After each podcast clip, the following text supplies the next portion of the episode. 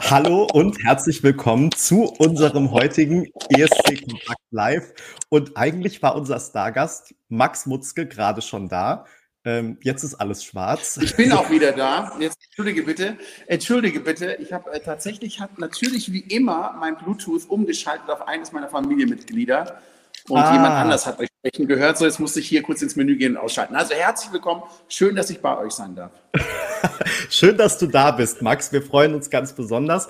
Ähm, wir starten heute ja wieder unsere ESC Kompakt Live Interviewreihe mit allen äh, teilnehmenden Acts an das deutsche Finale 2024.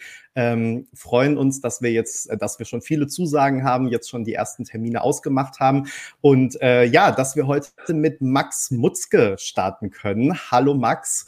Ähm, eine ähm, kleine Frage zum Einstieg. Wie ist es dir denn jetzt seit dem vergangenen Freitag, also seit der Bekanntgabe, dass du beim Vorentscheid dabei bist, ähm, ergangen? Du bist ja so ähm, auf dem Papier oder tatsächlich der äh, mitbekannteste Name unter den Acts und insofern ähm, warst du dann auch Aufmacher ähm, an vielen Stellen. Und ja, was hat es so mit dir gemacht? Was hast du jetzt erlebt seit Freitag? Wie, waren, wie war das Feedback? Also man hält sich ja erstmal bedeckt, dass man da mitmacht. Du hast schon zu Recht gesagt, erst am Freitag wurde es dann bekannt gegeben. Mir war schon klar, dass das was auslöst. Äh, ich habe mich ja tatsächlich sehr spontan entschieden, damit zu machen. Ähm, warum, das kann ich euch gleich auch erzählen, aber das Gefühl, ähm, jetzt da mitzumachen und von überall angesprochen zu werden und auch, dass das wohl eine Story ist, das spürt man schon. Also mhm. man kriegt wahnsinnig viele Interviewanfragen. Ähm, ich nehme fast keine an, muss ich ehrlich sagen, weil ich privat gerade ganz viel zu tun habe noch und äh, mich vorbereite auf dieses Jahr, was jetzt gerade begonnen hat. Ähm, aber äh, ein paar spezielle Anfragen nehme ich an, wie bei euch jetzt in dem Fall. Ja, an und dieser Stelle ganz herzlichen Dank dafür. Ne? Total. Sehr, sehr gerne freuen sich auch unsere Leserinnen und Leser und Hörerinnen und Hörer. Und ja, das ist auf jeden Fall exklusiv. Also das ist das erste Live-Interview, was ich mache. Sonst habe ich es immer nur am Telefon für Printmedien oder Radio gemacht, aber äh, das alles als Aufzeichnung. Jetzt sind wir wirklich live da. Also es tut sich was, das merke ich schon. Ich merke es an den Headlines der Zeitschriften und der MedienpartnerInnen, dass sie tatsächlich sah sehr, ähm, dass mein Name zumindest, ähm, wenn es um den Vorentscheid geht, schon immer in der Headline steht. Das ist natürlich mhm. ein Effekt. Ich habe damit so ein bisschen auch gerechnet, weil ich ja die letzten 20 Jahre mit dem Eurovision Song Contest wirklich nichts mehr zu tun hatte, weil ich mich davon wirklich losgelöst habe. Einfach nur aus dem Grund, weil es nicht die Veranstaltung ist, bei der ich mich früher gesehen habe. Ich habe da mitgemacht, weil es damals 2004, also jetzt vor 20 Jahren, tatsächlich so eine ähm, logische Konsequenz der Castingshow war und des Vorentscheids und Istanbul mit Stefan Raab und TV Total aus der Türkei senden und so. Das war insgesamt als Package natürlich mega. Es war unglaublich aufregend. Aber ich war halt eben Teilnehmer und ähm, habe die schönen Seiten des Grand Prix nie so wahrnehmen können, wie ich das jetzt letztes Jahr in Liverpool machen durfte. Ich weiß nicht, ob ihr es mitbekommen habt. Wir waren in der Pre-Show dabei bei Barbara Schöneberger und da habe ich das allererste Mal nach meiner Teilnahme den Grand Prix wirklich gesehen, aber auch gespürt, also mitgemacht, weil wir drei Tage in der Stadt der Beatles waren. Und ähm, dieses Erlebnis hat mich nachhaltig so geprägt, dass ich da gedacht habe, ey, ich sollte das eigentlich noch mal machen. Und dann, wenn ich es mache, dann nächstes Jahr 2024, in dem Jahr sind wir jetzt, weil dann würde es sich 20 Jahre äh, äh, jähren und ja, so kam es dazu. Du bist auf jeden Fall auch ein Interviewpartner, der von sich aus viele Themen anspricht, wie ich jetzt schon merke. Wir haben ganz viel von dem, was du jetzt schon ähm, ja am Rande angesprochen hast, natürlich noch auf unserer Liste und ähm, wie du auch schon gesagt hast, gehen da gleich noch genauer ähm, drauf ein. Ähm, du hast gesagt, du spürst schon ein bisschen diesen Medienrummel und ähm, nach den 20 Jahren würdest du aber sagen, es ist für, hat für dich doch auch eine gewisse Routine mittlerweile oder ist es schon noch irgendwie was ganz ähm, Besonderes, weil natürlich, wenn jemand zum allerersten Mal sowas erlebt, ist es vielleicht doch nochmal ähm, ja, eine speziellere Situation oder man weiß an manchen Stellen noch nicht, wie man reagiert, so wie du jetzt gesagt hast, du weißt relativ genau, was sage ich zu, was sage ich ab. Ähm, also hat so eine Routine oder musst du dich da auch wieder neu reinfinden? Ich habe den großen Vorteil, dass ich seit 20 Jahren in der Öffentlichkeit stehe. Ich mache mein ganzes Leben lang Musik, ne? aber vor 20 Jahren, 2004, ist eben dieser Aufschlag gekommen. Und das war alles neu für mich. Ich war damals wahnsinnig glücklich, dass äh, sich Stefan Raab um mich sehr gekümmert hat. Wir sind nach wie vor auch immer noch befreundet, haben also auch ein enges Band. Also wir hören uns auch mal ein halbes Jahr gar nicht, aber dann sieht man sich auch mal wieder und trifft sich und macht was zusammen.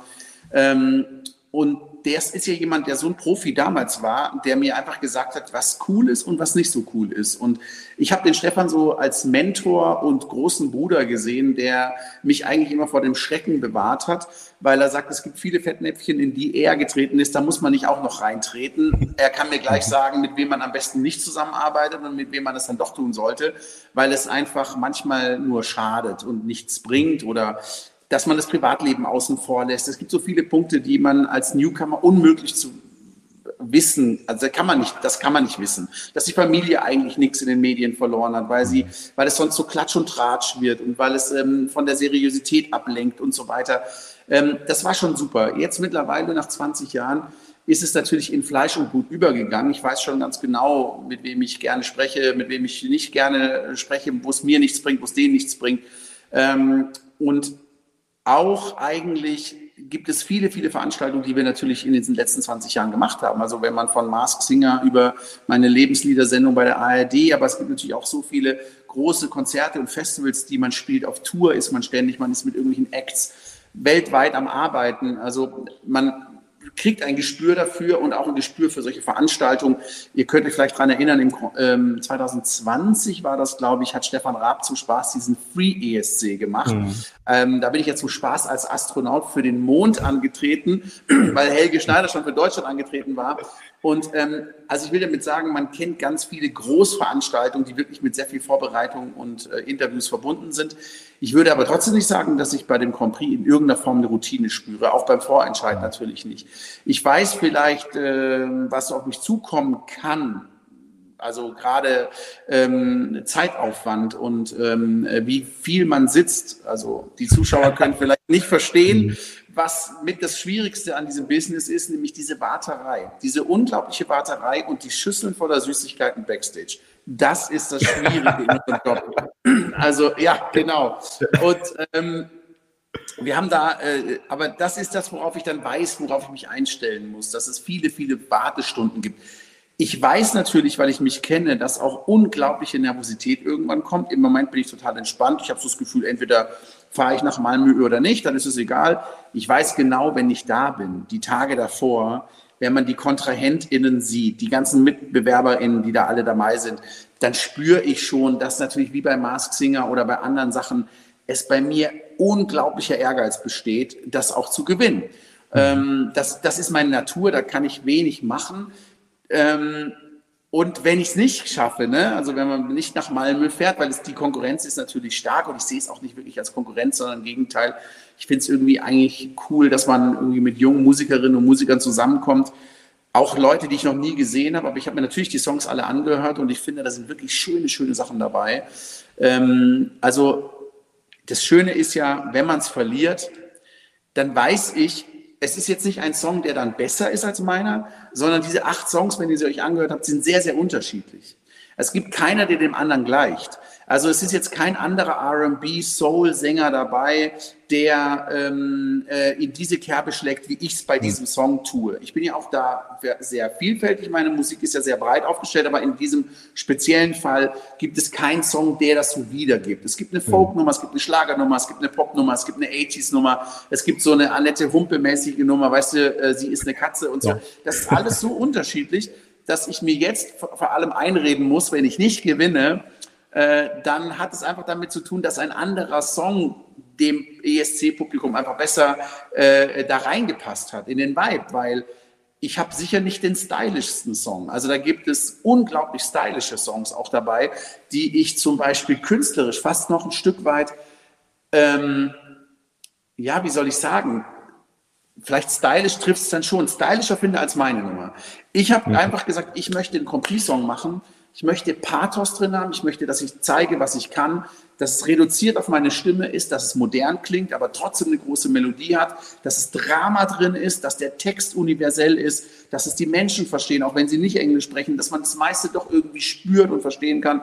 Und das war so meine, meine Intention, einen Song zu schreiben. Und ich habe mich so ein bisschen dran gehalten, ähm, früher den Song, den auch alle kennen, wir sind von Elton John über ähm, äh, Billy Joel hin zu Adele gegangen. Hello, weißt du, dieser Song. Mhm. Aber natürlich dann im Mix nochmal ganz aufgearbeitet. Aber wir haben diesen Song wirklich nur mit einem unglaublich guten Pianisten, mit Simon Osländer zusammen in Köln erarbeitet und haben da auch gesagt, zeig, was du da kannst und was du da harmonisch drauf hast, damit das nicht nur eine Pop-Sache wird, sondern dass da mehr dahinter ist. Also wir haben uns da schon reingehangen und deswegen glaube ich, dieser Grand Prix-Pathos, der war mir bei dem Song wichtig. Deswegen ist er auch so geworden, wie er ist. Und zum Beispiel mhm. Ich bin eine Katze oder eben andere Songs, die dabei sind, die sind in sich total geil, unglaublich gut auch und super produziert, super fresh. Sie haben für mich teilweise aber nicht diesen Moment, den ich in meinem Song haben wollte. Und deswegen unterscheidet sich das alles auch so voneinander. Hm. Das ist ja auch immer gut. Entschuldigung, Peter, ja. Egal. Okay, also ähm, ich möchte mal an eine Sache anknüpfen, die du gesagt hast, und mit dir noch mal eine kleine Zeitreise machen. Weil du hast gesagt, zwischen Istanbul und Liverpool warst du ganz weit weg vom äh, ESC. Da mhm. darf ich sanft widersprechen. Einfach, wenn du einmal am ESC teilgenommen hast und dann auch für Deutschland mit einem äh, Song, der zu einem Klassiker geworden ist, da bist du ganz tief im Herzen der äh, Community äh, verbunden. Das, das, das sieht man auch schon rechts und links an den Kommentaren die ähm, einlaufen, dass also ganz viele mit dir natürlich auch deutsche ESC-Geschichte verbinden. Und in das Jahr 19, äh, 2004, wo ich übrigens live im Publikum war, in Reihe 5. Ne? Wow. da, damals, als es noch Sitzplätze gab, ne? Ja, das war echt noch mit, wir standen zwar, aber es, war, es waren Sitzplätze zugewiesen. Ja. In Berlin ja. oder Istanbul? Wo warst du? Äh, in Istanbul. Wow. Super. Cool. Ja, das war auch ein ganz großer Jahrgang, fand ich. Also ganz viele äh, tolle Songs dabei. Meine ja, absolut. Aber äh, zurück zu deinen Erinnerungen äh, äh, aus äh, Istanbul. Was ist denn aus der Zeit, also dann zwischen dem deutschen Freund in Berlin und äh, Istanbul, was ist denn heute deine prägendste Erinnerung? Also das, was dich am meisten beeindruckt, beeinflusst hat, auch für, mhm. deine, für deine weitere Karriere? Der Stau in Istanbul. Es war unglaublich. Also wir haben von unserem Hotel zu der Halle, in der wir gespielt haben, hatten wir immer Polizeibegleitschutz, weil Istanbul danach irgendeinen wichtigen Wirtschaftsgipfel hatte und die wollten sozusagen schon die Abläufe trainieren und haben dann die Busse eskortiert mit Polizei hinten und vorne. Es hat einfach null gebracht. Wir haben für eine Strecke, die wenige Kilometer war, ich glaube, die waren so sechs Kilometer, ähm, immer so zwischen knappe zwei Stunden gebraucht. Das war ein absoluter Witz. Also wir waren so unglaublich in diesem Stau gesteckt oder manchmal war es ein bisschen schneller, manchmal und wir mussten da ja dann auch die ganze Woche permanent hin zum Proben und Kostümen und bla bla bla bla bla. Und ähm, das ist mir sehr in Erinnerung geblieben. Stau in Istanbul, aber natürlich ähm, die ganze Zeit. Ich bin ja vom Schwarzwald ins Farbfernsehen gerutscht. Ich lebe ja im Schwarzwald, ich lebe da immer noch. Um mich rum ist jetzt natürlich ähm, dunkel, ich kann euch nichts zeigen, aber ich habe hier 40 Einwohner um mich rum. Wir leben auf 1000 Meter. Äh, hier schneit's. Also es ist hier einfach, ich lebe wirklich sehr, sehr ländlich. Und, ähm, und dann Istanbul zu erleben mit dann dieser ganzen kulturellen Pracht. Auch Istanbul war damals, ähm, ich war auch noch mal zwischendrin da, äh, zumindest vom Hörensagen habe ich so mitbekommen, dass es damals sehr, sehr viel offener war auch. Ne? Das ist ja jetzt nicht mehr ganz so offen, wie es damals äh, dann irgendwie für uns alle möglich war, die Hagia Sophia zu besuchen zum Beispiel und sich da ganz frei zu bewegen. Das ist ja mittlerweile so ein bisschen anders auch. Aber wir haben einfach eine gute Zeit da gehabt. Wir haben TV Total von da gesendet. Das war auch immer sehr lustig, weil Stefan und sein ganzes Team natürlich nur auf den Grand Prix geguckt haben. Und ähm, ich war immer im Mittelpunkt dieser ganzen Geschichte. Und ich war so eigentlich so ein Schüler, der gerade eben, wie gesagt, noch davor und währenddessen ja auch die Schulbank gedrückt hat. Ich habe das Abitur unmittelbar nach meinem Auftritt dann äh, noch nach, nicht nachgeholt, sondern mitgeschrieben. Die Klausuren kamen dann. Und es war eine unglaublich aufreibende und aufregende Zeit mit jeder Tag war ganz, ganz anders und ganz neu. Und ich weiß noch, die Anfrage, die Presseanfragen waren so immens hoch weil auch der Wetteinsatz für mich, ich war sehr hoch, also ich war ja, Platz 8 war ja eigentlich kein guter Platz, wenn man sieht, ähm. Naja, aber wenn man sieht, wo wir gewählt, wo wir hingeraten wurden, also gewettet mhm. wurden, also wir waren ja zwischen eins und fünf, ne? Das hat sich irgendwo so bei drei eingependelt. Das war so, man dachte also unter den ersten drei ist Max Mutzke auf jeden Fall, dieser Newcomer, dieser Song, diese Stimme, diese Performance, weil sie so reduziert ist und so. Aber es war dann nur Platz acht. Also für mich war ja der Compris eigentlich eine totale Schlappe. Also das klingt, soll gar nicht arrogant klingen, aber ihr müsst verstehen, ich habe wochenlang davor jede Woche ein, äh, bin ich in der Castle Show weitergekommen, bin dann, habe die dann auch gewonnen. Wir sind nicht nur in den Top 40 gewesen, was damals die Voraussetzung war für den Song, sondern wir waren wochenlang auf Platz 1 und irgendwie 30 Wochen in den Top 10. Und dann kamen wir bei dem äh, Berliner Vorentscheid äh, gegen zwölf etablierte Acts, äh, glaube ich, so viel waren es und wir haben schon beim ersten Durchlauf, das habe ich nachher hinter den Kulissen erfahren, schon ähm, äh, an die, ich glaube, 86 Prozent aller Votes waren für mich von zwölf Teilnehmerinnen und Teilnehmern. Mhm. Und gegen Scooter waren es ja dann diese 92,05 Prozent für Max Mutzke. Und ich, wir dachten fest, dass das Scooter gewinnt, weil Scooter einfach eine große Fanbase hat. Und wir haben letztes Jahr ja auch gesehen, was passiert, wenn eine Band eine große Fanbase hat, wenn die Fans für diese Band einspringen ne, wie letztes Jahr dann zum Beispiel der Fall, dann wird es ein Act, wo man jetzt vielleicht auf den ersten Blick gar nicht zum Grand Prix vermuten würde. Und ähm, das hätte ich bei Scooter auch erwartet. Ich hätte bei Scooter damals, als es hieß, und mit 92,05 Prozent fährt nach Istanbul, da habe ich, man sieht es, auf Scooter gezeigt, weil ich davon überzeugt war, es kann nur die, es können nur die sein. Und dann hieß es Max Mutzke und dann sind wir natürlich komplett durchgedreht. Aber das alles ist ja ein Gewinn, Gewinn, Gewinn, Gewinn. Und dann okay. kommt Istanbul und kriegt Platz 8. Und das war dann schon eine Enttäuschung. Und ich habe mich auch immer gewundert, warum es hieß, ein respektabler achter Platz damals in Istanbul. Ähm, gut, wenn man dann die anderen äh, Plätze dann gesehen hat oder wie Deutschland oft abgeschnitten hat, dann verstehe ich es irgendwo. Aber wir hat, ich war nicht der Einzige mit Platz 8. Ich glaube, Roman Lob hatte Platz 8, äh, Gildo Horn hatte Platz 7. Ich glaube, Stefan Raab hatte mit Wade hatte du Platz 5. Ähm, Lena Meiland hat dann gewonnen. Also dann rum, äh, Schulte hatte ja auch einen sehr guten Platz. Ja, ähm, vier. Sogar, also das mhm. ist, äh, das ist jetzt schon. Ja, aber so, achter Platz ist super. Zumal, da muss ich echt sagen, der Jahrgang war total klasse. Da waren äh, super Songs drin und du brauchst dich da echt nicht zu verstecken. Also die ersten sechs, die, die äh, passen auch äh, so aus dem Blick der Community. Also ich hätte, es hätte, hätte noch ein paar Plätze höher sein dürfen, aber das ist äh, das ist mehr als respektabel. Das ich würde gerne eine Frage aus den Kommentaren anschließen, weil die dazu passt. Ähm, mittlerweile mhm. gibt es ja, anders als 2004, ähm, 50 Prozent Jury-Voting.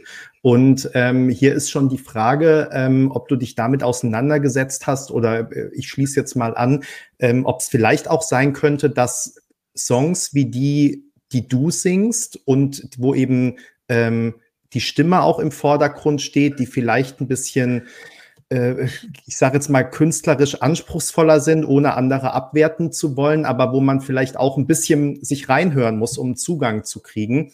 Ähm, denkst du, dass es da ein Vorteil ist, dass es mittlerweile so ist, dass eben auch professionelle Fachjurys abstimmen, die dann doch noch mal einen anderen Blick haben als das Publikum, das vielleicht auch mal ganz gerne den besten Tanz bewertet und nicht den besten Song vielleicht? Mm, mm.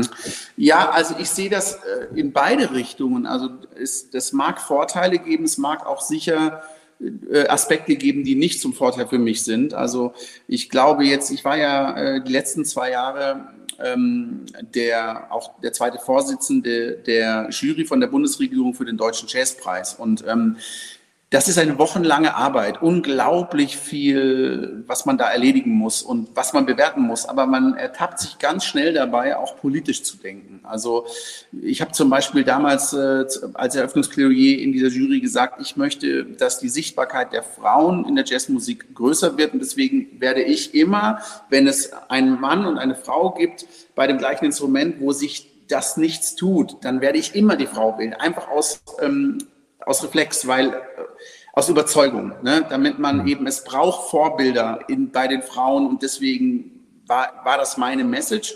Und das habe ich auch oft durchgesetzt, aber das war natürlich immer de demokratisch äh, entschlossen. Ich will damit sagen, also auch ich habe mich sofort in einer Rolle gefunden, wo ich eine Funktion hatte. Und ähm, eine Jury hat das immer auch. Also äh, jede Jury wird das irgendwo berücksichtigen. Und ich denke, dass das zum Beispiel, wenn es NewcomerInnen gibt, die wirklich ganz frisch Fuß fassen, die vielleicht Preise bekommen haben und gerade ähm, auf dem Durchmarsch sind und so weiter, wo man dann sagt, hey, das ist noch das, was sie jetzt braucht und äh, wir, also, also ich spiele jetzt mal eine Pattsituation, mhm. Max Mutzke super, aber da gibt's noch Künstlerin, Künstler XY, auch super. Komm, Max war schon da, wir können es jetzt auch mal jemand anderem geben. Also das ist auch eine Gefahr bei einer Jury.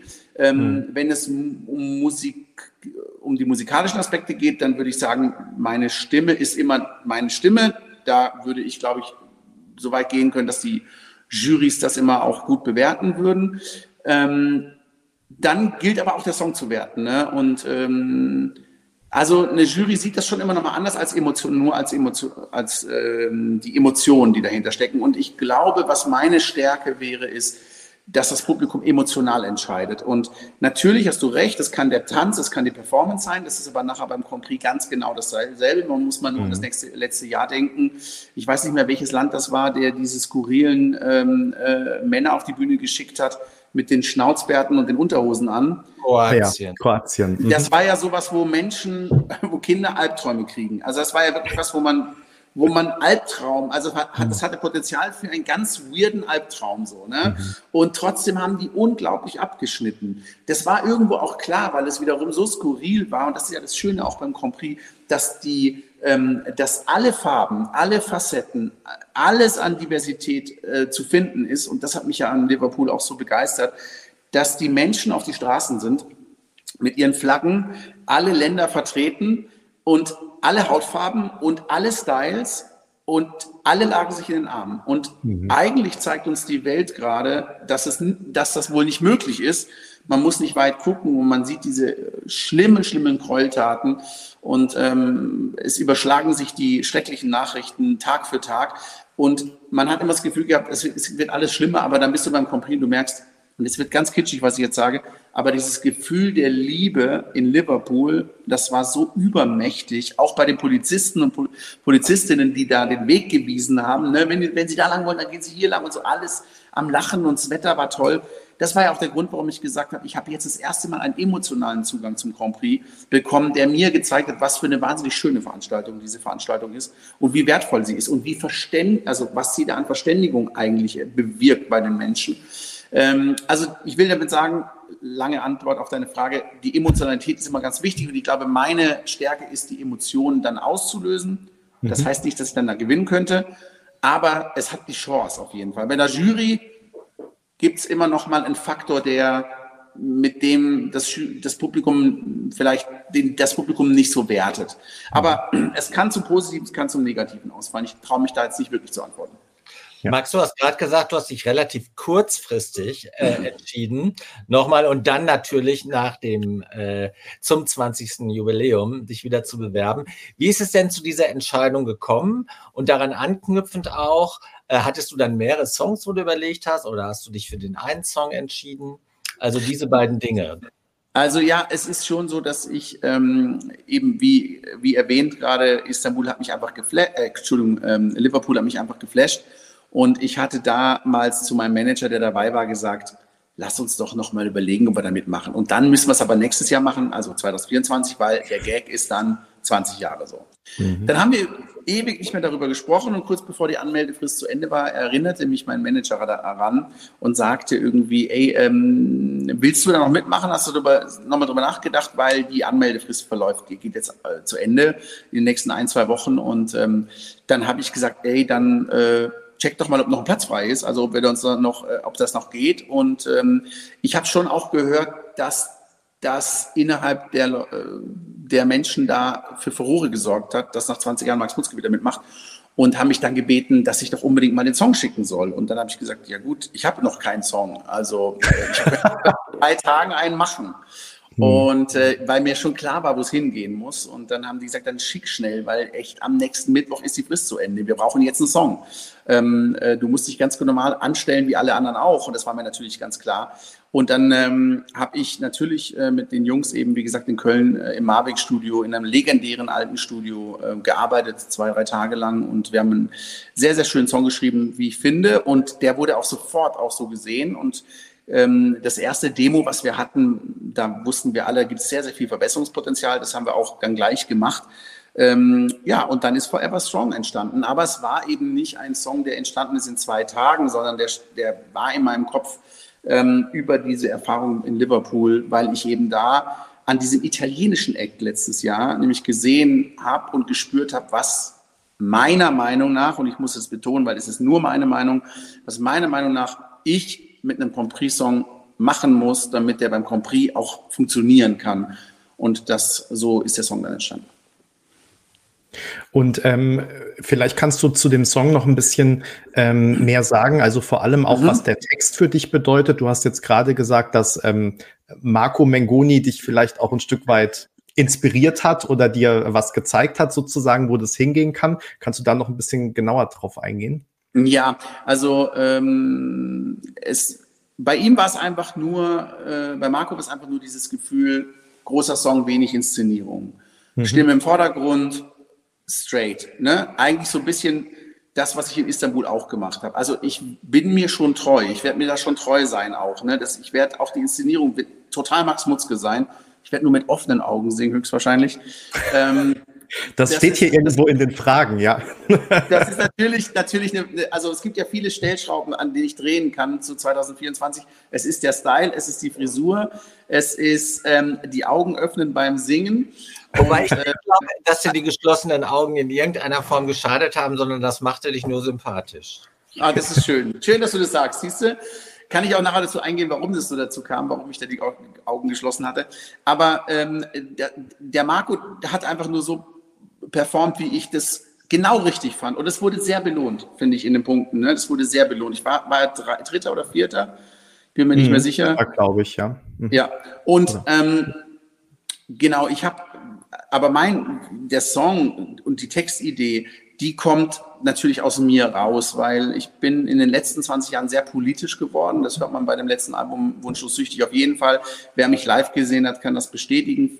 Politik ist für mich ein ganz wichtiges, ähm, ein ganz wichtiges, äh, ein ganz wichtiger Aspekt in meinem Leben, dass, dass wir als Künstlerin, als Künstler auf der Bühne immer auch den Platz nutzen und die Emotionen nutzen, um unsere Werte mitzuteilen. Und ich glaube, was uns wirklich vereint als kreativ schaffende Menschen, über, über, überwiegend, da mag es Ausnahmen geben, sind die Menschen in der Kultur- und Kunstbranche sehr offen, sehr tolerant, sehr vielfältig, sehr divers, sehr aufgeschlossen und vor allem abhängig davon, wie bunt es bei uns ist. Also das ist ja nicht nur, ich arbeite ja mit Menschen, die kommen nicht aus Deutschland und zwar ganz viele davon, oft die Hälfte der Besetzung nicht.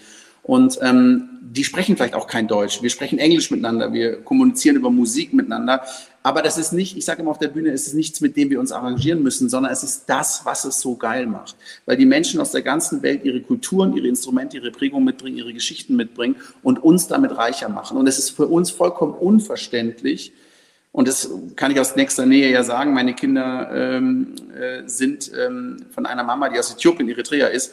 Und ähm, Rassismus ist bei uns ein ganz, ganz frühes Thema am Mittagstisch schon gewesen. Also wir haben darüber geredet mit den Kindern, als sie noch nicht begriffen haben, was das sein könnte. Also für mich ist das ein ganz ernstzunehmendes, authentisches Thema in unserem Leben. Und ähm, wir haben einfach das Glück, nenne das Beispiel mit Herbert Grönemeyer. Herbert Grönemeyer ist ganz klar, wie wir allermeistens sind, äh, wie wir, wie die allermeisten von uns sind und die aller, allermeisten eben für offen, für Offenheit und für Toleranz. Und wenn, wenn du bei so einem Konzert warst von Herbert Grönemeyer und du gehst nach Hause, dann hast du diese Werte nicht nur intellektuell verstanden, sondern du hast sie begriffen. Und du gehst mit diesem Gefühl, der Selbstverständlichkeit dieser Toleranz nach Hause und du verteidigst diese Werte mit so einem Konzert im Rücken und im Herzen am Stammtisch, beim Fußballverein, beim Gesangsverein, bei deinem Arbeitsplatz, wenn dein blöder ähm, äh, Nazi-Onkel an Weihnachten seine dummen Sprüche macht oder seine sexistischen Witze macht, dann bist du da einfach aufgestellt. Und das, finde ich, ist einfach eine Aufgabe uns von unseren, von uns als Künstlerinnen und Künstler, dass wir eben diese Werte verteidigen. Und das war mir auch klar, weil es in Liverpool so klar war, man muss der ESC-Community sicher nicht sagen, dass Krieg scheiße ist und dass äh, Intoleranz blöd ist. Das ist, glaube ich, die Community, die am allermeisten davon lebt und geprägt ist. Aber trotzdem schadet es nicht immer auch wieder, weil es schauen nicht nur tolerante Menschen wahrscheinlich den Grand Prix, da wird es auch andere Leute geben.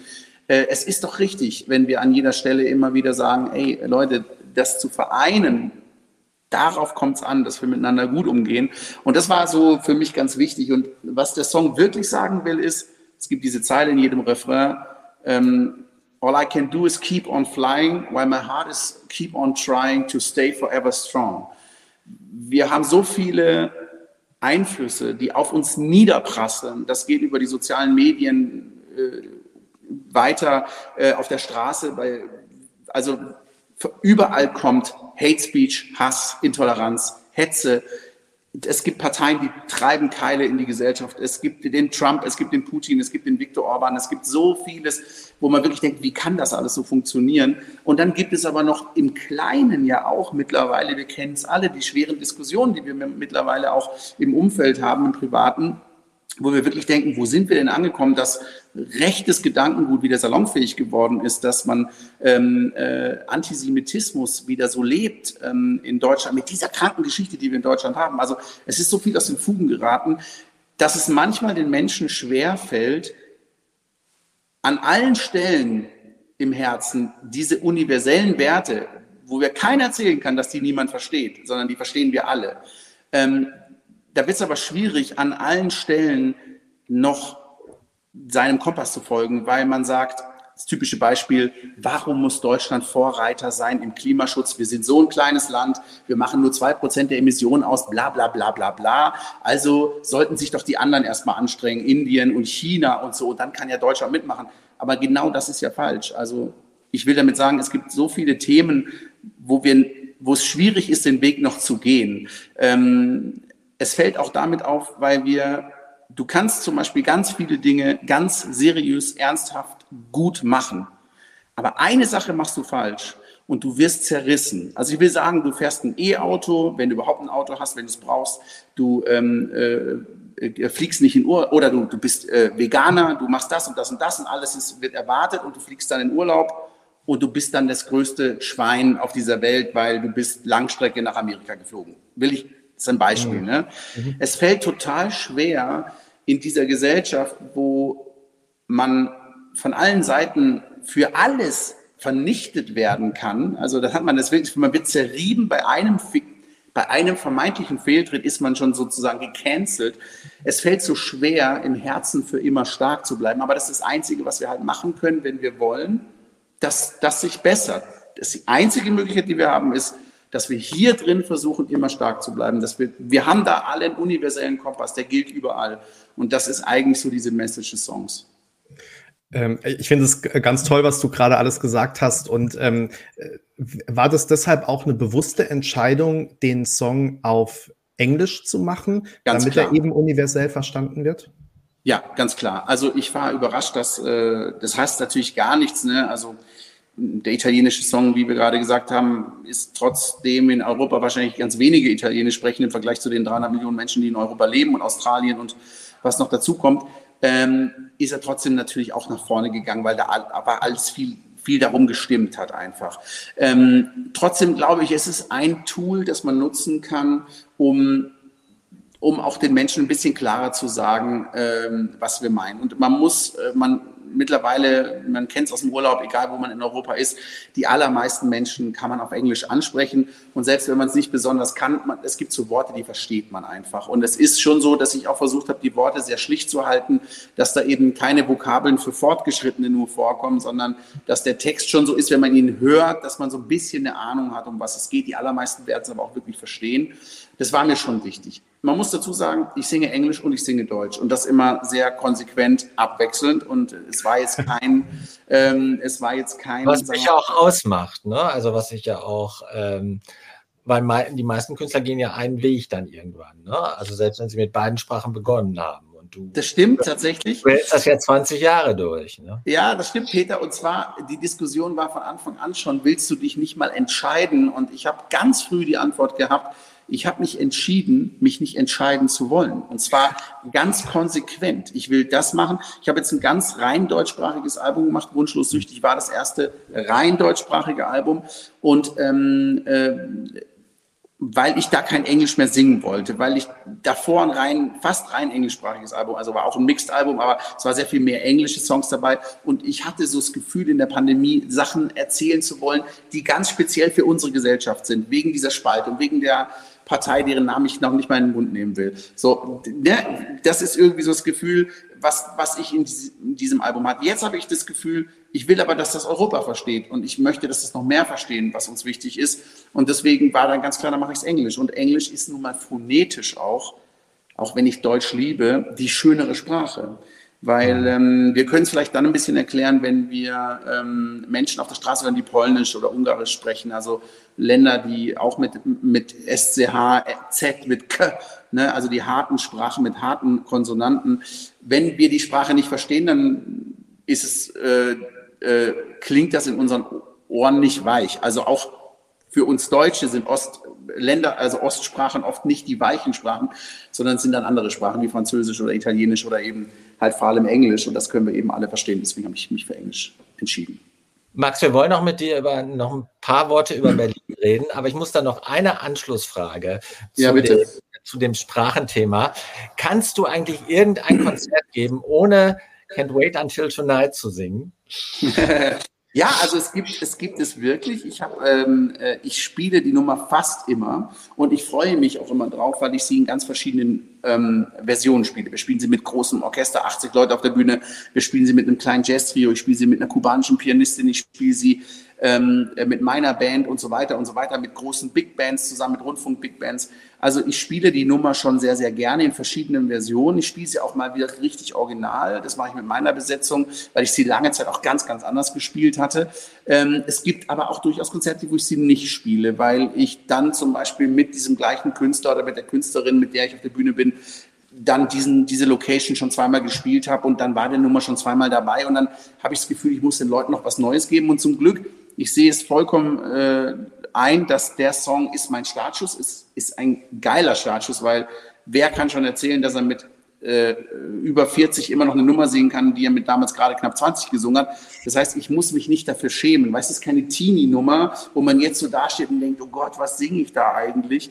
Sondern es ist einfach eine Nummer, die ein Evergreen ist. Ne? Ich sehe doch was Demokratisches, ist so eine Signature-Nummer, ne? die mit dir in Verbindung gebracht wird und die ja, auch ja. Die, ganzen, die ganzen positiven Vibrations ne? Äh, ja, total. aus der Zeit. Total. Also ich sehe das auch so, aber ich muss sie nicht immer singen. Also sie fehlt mir nicht dringend, wenn ich sie nicht gesungen habe, aber ganz äh, entspannt, ich singe sie fast immer, fast immer. Hm. Und hier wurde gefragt, ob du eigentlich auch noch die türkischen Zeilen kannst. Also ich bin kein Türke, ich habe das nur damals lautschriftmäßig aufgeschrieben Ach, und mir so. Ich kann es auch nicht überprüfen. Also. Ja, aber man kann es ja, es ist tatsächlich so, wie ich sage, so hat, so habe ich es gelernt.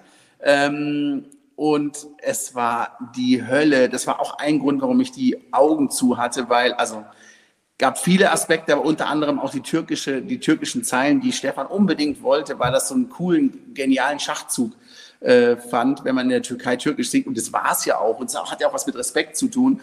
Ich finde die Aktion immer noch mega, aber die hat mich natürlich äh, maximal nervös gemacht. Hm.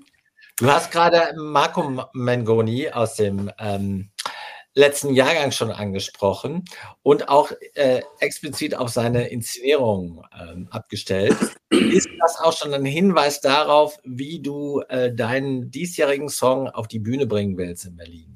Also ich werde nicht das Netzhemd tragen, aber ich werde zumindest, ähm, was die Performance angeht und die ähm, das Reduzierte auf die Stimme, das bin ich eigentlich immer. Auch wenn wir mit großer Besetzung spielen, sind die Arrangements schon auch so geschrieben, dass die Stimme sehr dasteht, wo sie hingehört, nämlich nach vorne und oben.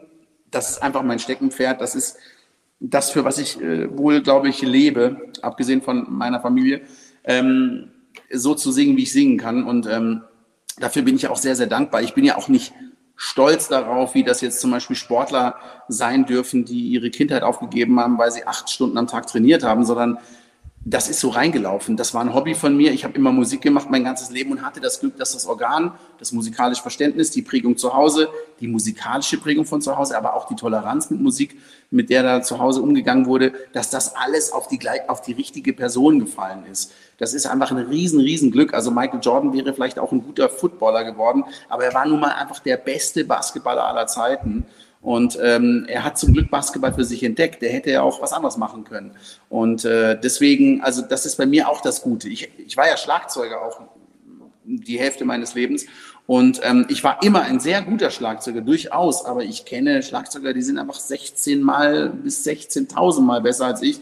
Und ich wäre sicher ein guter Drummer geworden, aber ob ich so der Mega-Drummer geworden wäre, der damit sein Geld verdienen kann, das äh, steht in den Sternen. Aber mit der Stimme konnte ich es und da mache ich es. Und deswegen, ähm, ich werde schon auf der Bühne stehen und die Stimme ist das, was zählt.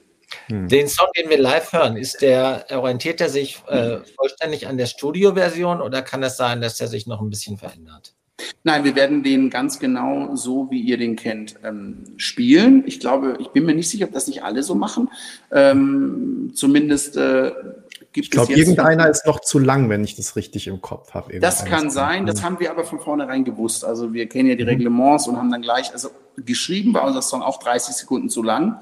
Aber mhm. es gibt die Kniffe und Tricks, wie man ihn kürzer macht, ohne dass man ihn wirklich beschneidet. Also man nimmt das Intro raus zum Beispiel. Mhm.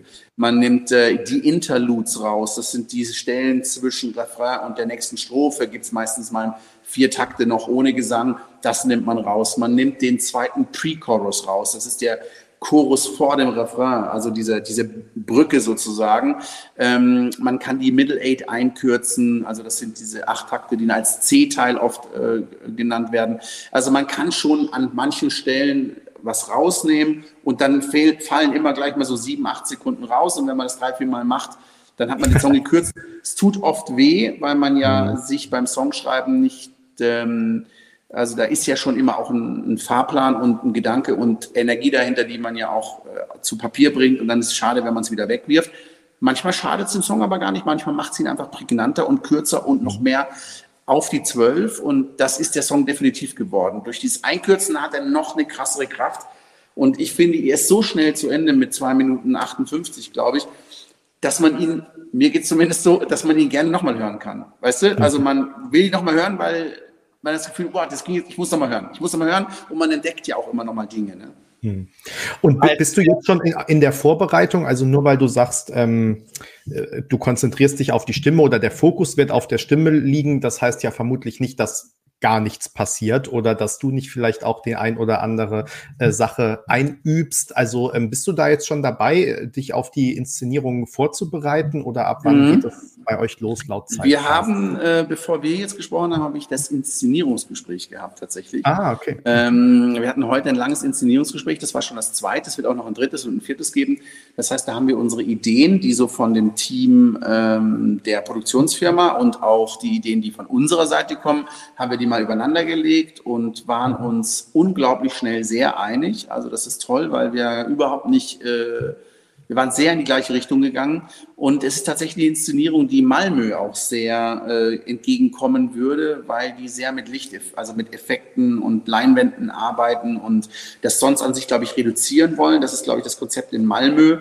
Aber das, darüber muss man nicht nachdenken, wenn man noch in Berlin ist mit dem Kopf. Trotzdem äh, hat das irgendwie vom Konzept ganz gut gepasst. Und ja, es gibt diese Gespräche. Es gibt auch ganz klare Absprachen, die werden aber noch konkretisiert. Also ich habe natürlich heute zu dem Direktor dieser äh, Agentur gesagt, Leute, wenn ihr wollt, wollt ihr, dass ich die Bühne nutze, weil ich nutze sie eigentlich live. Wer mich live kennt, mhm. der weiß, ich bin nur in Bewegung, nur, nur von rechts nach links. Eigentlich wie so ein Kampfsportler im Ring. So. Ähm, und die, ähm, die Sache ist aber, dass es manchmal besser wirkt, wenn du große Leinwände hast, wenn du im Center stehen bleibst, weil du ja. dann äh, bei jeder Kameraeinstellung diese perfekte ähm, äh, Leinwandinszenierung siehst. Und wenn du den Fehler machst, an die Bühnenkante zu gehen, dann ist die Bühne ja an der Stelle zu Ende und die Kamera sieht dann noch ein bisschen Backstage-Material, so im schlechtesten Fall und ähm, oder schwarze Flächen und ähm, genau, da gibt es also ganz detailreiche Absprachen. Die haben aber noch nicht, die sind noch nicht so weit gereift, dass ich jetzt wirklich genau weiß, wie es geht. Mhm. Aber ich habe eine klare Idee und die lässt sich, glaube ich, gut umsetzen. Also ich mache am Anfang im Intro sechs Flickflacks und dann noch sechs, am Ende nochmal so einen Handstandüberschlag, wo ich den Langton singe. Das ist die Idee. Also Benny und ich haben uns im Vorwege auf dieses Gespräch, äh, Benny und ich haben uns im Vorwege ja eingegroovt und haben gelesen, du bist Hutträger des Jahres geworden. Ne? Ist natürlich naheliegend, hast du den Hut dann nicht nur heute Abend auf, sondern auch in Berlin? Im Bett. ähm, ich habe äh, hab den Hut natürlich in Berlin auf, das wird aber nicht der hier sein. Es wird ein Hut sein, der noch eine breitere Krempe hat. Ihr werdet das Video, haben wir schon gedreht, da werdet ihr den sehen. Der hat dann so eine schöne Feder an der Seite von Elisabeth Spatz aus Passau, eine tolle Hutdesignerin, die äh, Autodidaktin ist, aber mittlerweile in die ganze Welt Hüte macht. Und die hatte mich tatsächlich als Fan, als Max Mutzke-Fan, das finde ich so ein süßes Wort, weil eigentlich mag ich das Wort Fan nicht so richtig, weil es ja eigentlich von Fanatics kommt. Aber ich mag das, wenn jemand das mag, was ich mache und dann sagt, ich bin der größte Max Mutzke-Fan und ich mache Hüte und ich würde dir voll gerne Hut machen. Und dann habe ich natürlich gesagt, ey, wir spielen in den nächsten Wochen mit der SWR Big Band in Passau. Dann komme ich extra drei Stunden vorher, dann komme ich zu dir nach Hause und wir gucken uns die Sachen an oder zu dir ins Hutgeschäft. Haben wir dann auch gemacht und die hatte dann diese Hüte gebaut. Der ist auch von ihr und in dem Video wird man noch zwei weitere sehen, die von ihr sind. Ähm, klar, werde ich mit Hut auf der Bühne stehen. Ähm, Hut ist mein, ich liebe es. Ich liebe es deswegen, also privat sieht man mich nicht mit Kopfbedeckung. Und Lebenslieder, die Sendung, die ich auf der ARD hatte, die zwei Staffeln, da sieht man mich auch ohne Kopfbedeckung. Ich, mhm. Das hat bei mir keine Eitelkeitsgründe, sondern ich finde, es sieht einfach mit der Musik noch cooler aus. Also es ist so eine Hommage an das, was ich mache, weil ich möchte irgendwie auch, wenn ich vor Gericht stehe, dann soll der Richter auch seine Robe anhaben und nicht in der Jeanshose dastehen. Und wenn ich, äh, wenn ich beim Arzt bin, dann finde ich es auch cooler, der ist weiß oder die ist weiß angezogen, die Ärztin. Also ich habe so ein ähm, Gefühl für Arbeitskleidung äh, und deswegen, wenn ich im Wald stehe und arbeite, habe ich eine Schnittschusshose an. Also so ziehe ich auf der Bühne meinen Hut an. Das ist, gehört einfach dazu und soll dem Publikum auch zeigen, dass der Moment für mich auch was Besonderes ist. Also dass ich da durchaus äh, mich auch dresse dafür und eben nicht mit einer Dreiviertel Kaki-Hose und mit ähm, mhm Schlappen auf die Bühne gehe, zum Beispiel. Wir sind sehr gespannt, wie das aussehen wird. Max, langsam aber sicher ähm, wollen wir dich entlassen oder wollen eher nicht, aber äh, du hast natürlich auch noch andere Sachen vor. Ähm, letzte Frage vielleicht. Du, wir haben jetzt gerade viel über die Zeit bis A zum 16. Februar und eventuell sogar bis Mitte Mai gesprochen.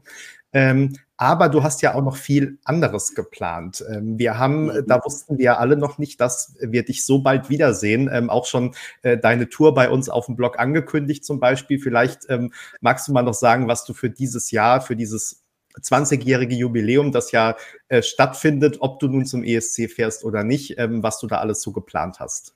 Also genau, es gibt die große Jubiläumstour, es wird noch ein Buchprojekt geben, das ist gerade in der Mache, da freue ich mich auch sehr drauf. Ich habe ja gerade mein Kinderbuch veröffentlicht, Ende des letzten Jahres, ähm, Komm mit ins Paradies der Träumer. Und es ist unglaublich gut gelaufen. Und es hat wahnsinnig viel Spaß gemacht, weil ich ganz viele Lesungen vor Kinder gehalten habe bin noch bei der Lit Cologne und lese noch da vor Kindern. Also das hat auch Spaß gemacht. Das nächste Buch wird aber kein Kinderbuch sein, es wird was anderes sein, da muss man sich überraschen lassen. Und ähm, jetzt kommt eben diese Vorbereitung zum Grand Prix und dann äh, soll es natürlich ein Album dieses Jahr geben. Das ist aber noch wirklich so in den Startlöchern. Ich habe immer noch Schiss, dass ich es nicht hinkriege dieses Jahr. Aber es muss natürlich noch fertig werden, damit wir äh, spätestens eigentlich im frühen Herbst dann auch mit dem Album rauskommen zur Tour. Ich glaube, der ursprüngliche VÖ-Termin, Veröffentlichungstermin des Albums ist eigentlich im ersten Halbjahr 2024 Sehe ich aber nicht so richtig momentan. Bin mal gespannt, ob ich das schaffe. Ähm, aber es soll natürlich einiges passieren und viele, viele sehr unterschiedliche Konzerte spiele ich dieses Jahr. Das mache ich aber eh immer. Das unterscheidet sich nicht viel. Aber ich habe parallel noch Lust, in Amerika was zu machen. Und das habe ich letztes Jahr angefangen und habe mein erstes Konzert in Nashville spielen dürfen. Mit den geilsten Leuten, die man sich auf der Bühne wünschen kann. Und ähm, äh, unter anderem mit Billy Gibbons von CC Top und mit Peter Frampton, der, ähm, mit dem ich in Kontakt stehe. Und ähm, das ist ein äh, ganz, ganz persönliches Highlight für mich in meiner Karriere, dass vielleicht eins der nächsten Alben, also nicht das nächste, was in Deutschland rauskommt, aber zumindest eines der nächsten Alben dann in den USA entstehen soll. Also von Schreiben bis Produzieren. Und da, das ist eigentlich für mich, was mich gerade auch sehr, sehr äh, wieder sehr frischen Wind gibt. Benny, erlaub mir noch eine Schlussfrage. Na klar, Peter. Ich habe sie befürchtet, Peter. Ja, ich, ich erlaube dir. Also Max, wir haben gar nicht über deine persönlichen äh, ESC-Favorites gesprochen, ähm, aber viele unserer äh, Hörerinnen und Hörer oder Zuschauerinnen und Zuschauer verbinden den ESC natürlich auch mit ABBA. Das gilt zum Beispiel auch für mich. Und deshalb natürlich, hast du auch eine Verbindung zu ABBA? Und wenn ja, hast du einen Lieblingssong von ABBA? Also ich finde ja The Winner Takes It All super, äh, natürlich, ne? Ähm, äh, ist einfach ein tierischer Song. Und ähm, dann thank, also eigentlich am schönsten von der Melodie finde ich das ähm, uh, And I say thank you for the music. Das finde ich einfach mega, mega schön. Also die haben schon tierische Sachen gemacht. Und ich finde aber einen Song, der mir sehr gut gefallen hat, eine Frau, die ich noch kennenlernen durfte, leider ist sie gestorben, ähm, weil sie so krass gesungen hat. Weißt du, wen ich meine? Joy Fleming. Ja, Joy Fleming mit Ein Lied kann eine Brücke sein. Das muss man sich heute noch mal anhören. Also das ist so krass, wie die da singt. Und ähm, es ist einfach auch ein Compris-Song gewesen. Ne? Ich glaube, sie hat gar nicht so gut abgeschnitten mit dem Song. Ich weiß nicht, der war Platz 10 oder so. Ich bin mir nicht mehr ganz sicher. Der hat nicht ja, gewonnen, der Song. Ich dachte 17, 17 war das. Sogar. Also der hat eben, ich dachte sogar, das ist ein, ich dachte immer, das wäre ein Gewinnertitel des, S, ähm, des ESC. Und dann habe ich erst später festgestellt, ach krass, die hat gar nicht gewonnen. Also die ist weit weg vom es Gewinnen gewesen. gilt retrospektive als einer der großen Klassiker der deutschen ESC-Geschichte. Zeigt auch einmal mehr, dass man nicht den ESC gewinnen muss, um Kult zu sein. Ah, siehst du mal, guck, und das ist doch auch cool, das ist doch auch ein gutes Schlusswort, aber tatsächlich, das ist eine Nummer für mich, die höre ich immer wieder mal an und denke mir, wow, krass, wie die rausgeschmettert hat, Joy Fleming. Und zwar eine sehr nette und sehr lustige Person und ähm, eine, ein, eine hebelige Frau und es hat einfach Spaß gemacht, mit der in einem Raum zu sein. Max, vielen Dank. Danke, dass du dir so viel Zeit genommen hast. Ähm, sehr gerne. Und äh, es war super spannend, sehr interessant, was du alles berichtet hast. Wir sind jetzt natürlich ganz gespannt, wie die Inszenierung, die du gerade schon angedeutet hast, dann tatsächlich aussieht und auch, ähm, wie es für dich dann ausgeht am 16. Februar. Da werden wir uns dann ja in Berlin äh, irgendwann irgendwie äh, sehen und über den Weg laufen, hoffentlich. Und ja, bis dahin ein, noch eine schöne, äh, gute Vorbereitung. Und äh, Peter, danke, dass du dabei warst. Vielen Dank an alle, die hier ja, mitkommentiert und mit äh, geschaut haben. Ähm, danke für euer Interesse und äh, wir danken auch noch unserem äh, Livestream-Partner Katjes, die uns hier unterstützen. Und ansonsten sehen wir uns dann, Peter, ähm, wir sehen uns am Freitagabend um 19 Uhr zu einem ganz regulären ESC Kompakt Live, ganz ohne Gast und sprechen da über das anstehende Wochenende und den slowenischen Beitrag und über Ich will zum ESC, das ja heute Nacht startet äh, in der ARD Mediathek, wo dann der äh, achte Konkurrent oder die achte Konkurrentin für Max gesucht wird. Ähm, genau, all das dann am Freitag um 19 Uhr und nochmal vielen Dank an dich, Max. Bis dahin. Vielen Dank, gerne, danke euch. Hat viel Freude gemacht. Allen guten Abend.